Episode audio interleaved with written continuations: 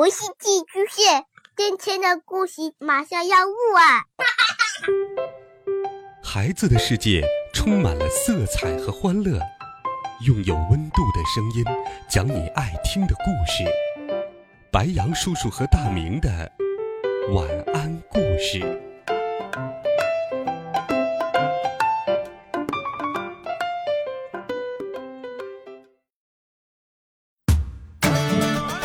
小朋友们、同学们，大家好，欢迎收听白羊叔叔讲故事。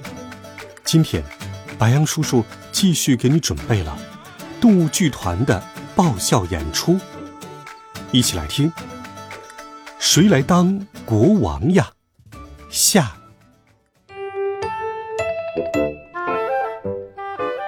上一集我们讲到，山羊和绵羊都想当国王，小动物们出了主意。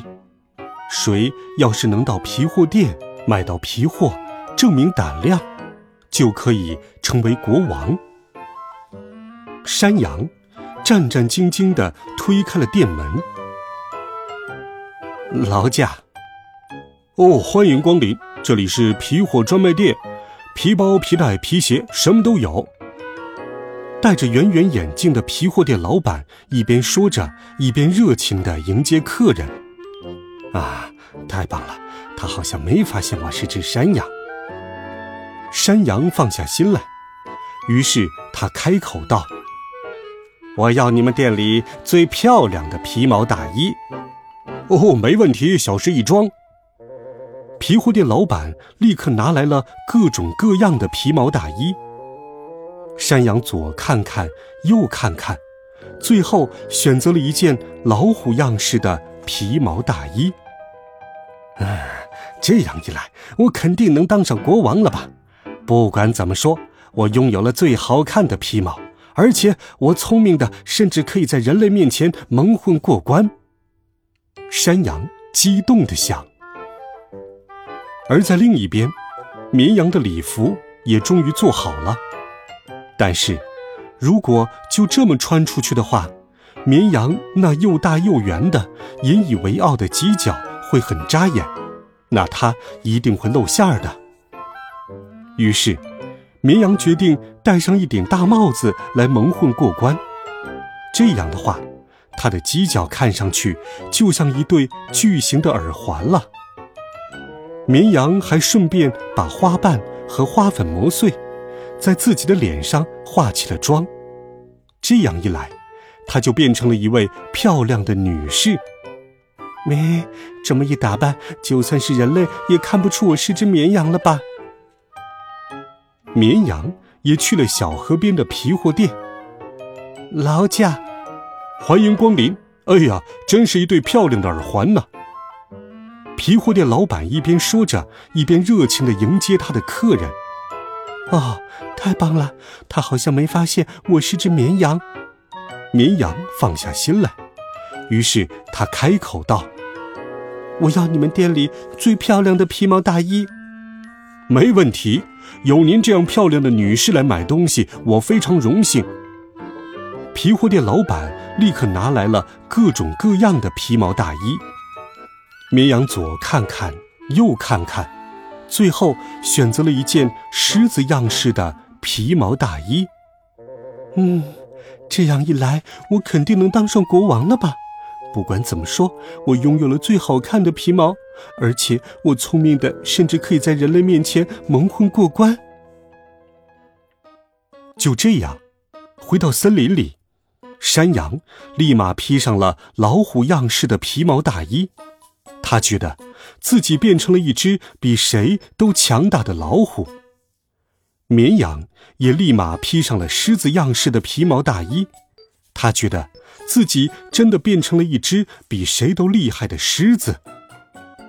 不一会儿，山羊和绵羊就碰上了面。这么漂亮帅气的老虎造型怎么样啊？国王的位子非我莫属。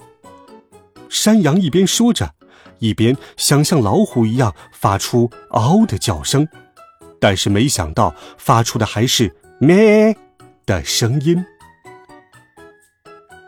这么漂亮、有威武的狮子造型怎么样啊？国王的位子非我莫属。绵羊也不甘示弱，同样想像狮子一样发出嗷呜的声音，但发出的也是咩的声音。山羊和绵羊吵了起来，他们扭打成了一团，好不容易买来的皮毛大衣都被弄皱了。可是，他们没有注意到，有人正在偷偷的靠近他们。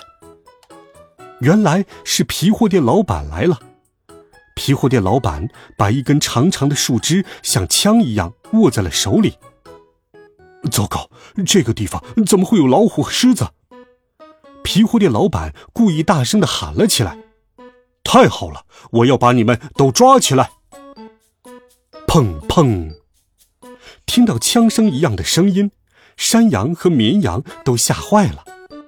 他们把好不容易弄到手的皮毛大衣一扔，一溜烟儿的逃走了。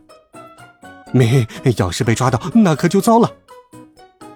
一转眼的功夫，山羊和绵羊就跑得无影无踪了。哦，真没出息啊！这又不是真枪，只是一根树枝，他们也不仔细看看。皮货店老板笑着说。这样就被吓得屁滚尿流的跑掉了，真是胆小鬼呢！压根儿就没有资格当国王啊！